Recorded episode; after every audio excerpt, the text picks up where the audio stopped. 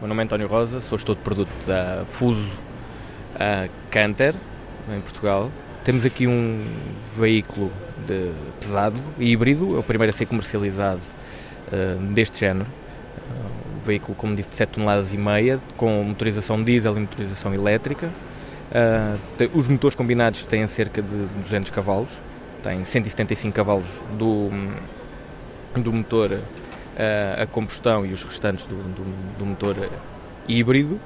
O motor híbrido funciona principalmente na fase das manobras e do arranque, como ajuda um, na fase em que é necessário mais binário e onde os consumos e as emissões são superiores.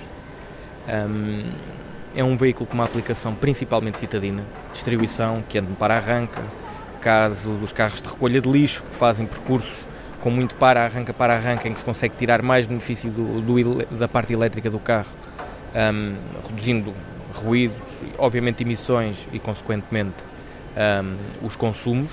Uh, é um veículo que permite, com a utilização indicada e com um utilizador treinado e que queira tirar partido do veículo, permite ter reduções na ordem dos 20% do consumo de combustível face a um, a um veículo igual de 7 toneladas e meia, mas apenas com motor de combustão interna. Um, a Fuso cada vez mais direciona os seus produtos um, nesta, neste sentido. A Fuso tem um símbolo, tem o um símbolo da, da Mitsubishi. Uh, Explique-nos essa diferença. A Fuso e a Fuso Canter desde sempre foi um produto Mitsubishi. Com a crise no, que existiu no Japão no, e, consequentemente, na Mitsubishi dois, no início dos anos 2000, um, na altura a Daimler, Mercedes-Benz, adquiriu a totalidade da Mitsubishi Motors, depois alienou, dois ou três anos depois, a parte dos, um, dos, do, dos ligeiros de passageiros, mantendo e aumentando a sua cota um, nos comerciais. Portanto, tudo o que é comerciais fuso uh, pertencem ao grupo Daimler, ao grupo Mercedes-Benz. Um, eu sei que tem também uma experiência com um veículo deste género, portanto, um veículo de mercadorias totalmente elétrico. Pode-nos falar um pouco sobre isso? A Cantaricel foi um projeto que tivemos, uh, que decorreu em Portugal com o apoio do governo uh, português em 2014, 2015. Durante o ano foram produzidos 10 protótipos na nossa unidade industrial aqui em Portugal, no Tramagal um, que foram colocados em teste em situações reais em oito empresas. Uh, houve um carro que foi para o Japão, o outro carro que ficou na fábrica para desenvolvimento tecnológico e os outros oito foram colocados em algumas empresas parceiras do projeto. O CTT, a REN, Câmara de Lisboa, Câmara do Porto, uh, Cascais Ambiente, Parque Sintra e Câmara de Abrantes. Um, o projeto terminou em junho do ano passado.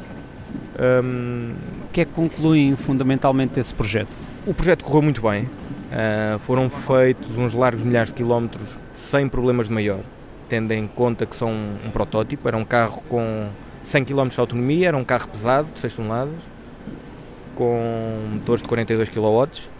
Um, o feedback foi muito positivo. A Daimler, após primeira análise dos resultados, decidiu continuar com os testes e os carros neste momento vão iniciar este mês ou no próximo mais uma fase de testes de um ano em empresas à partida na Alemanha ou na Europa Central, uh, mas as indicações que temos da, da Casa Mãe no Japão é que será um projeto devido ao sucesso que tivemos em Portugal e as provas que os veículos deram, um, tudo indica que poderemos ter este carro não como protótipo, mas como um veículo real de estrada, comercializável dentro de 3 anos, em 2018 à volta disso.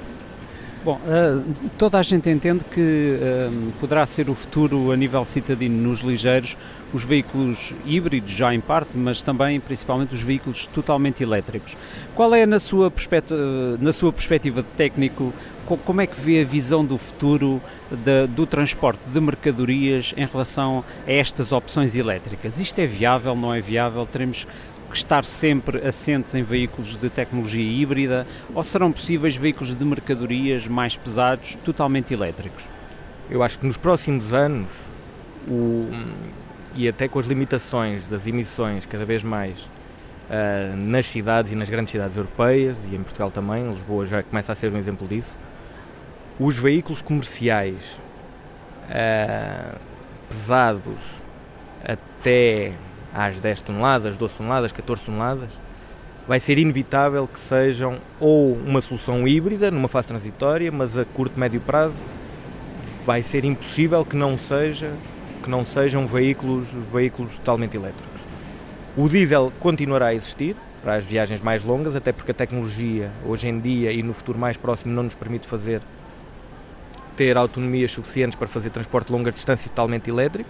Acho que também aí passará por uma fase intermédia de, dos veículos híbridos ou plug-in, uh, mas a curto prazo, à imagem do que está a acontecer com os passageiros, os veículos comerciais ligeiros e os pesados de menor tonelagem, que fazem, nomeadamente, a distribuição dentro das cidades, um, vai ser uma realidade a um prazo relativamente curto, eu acredito.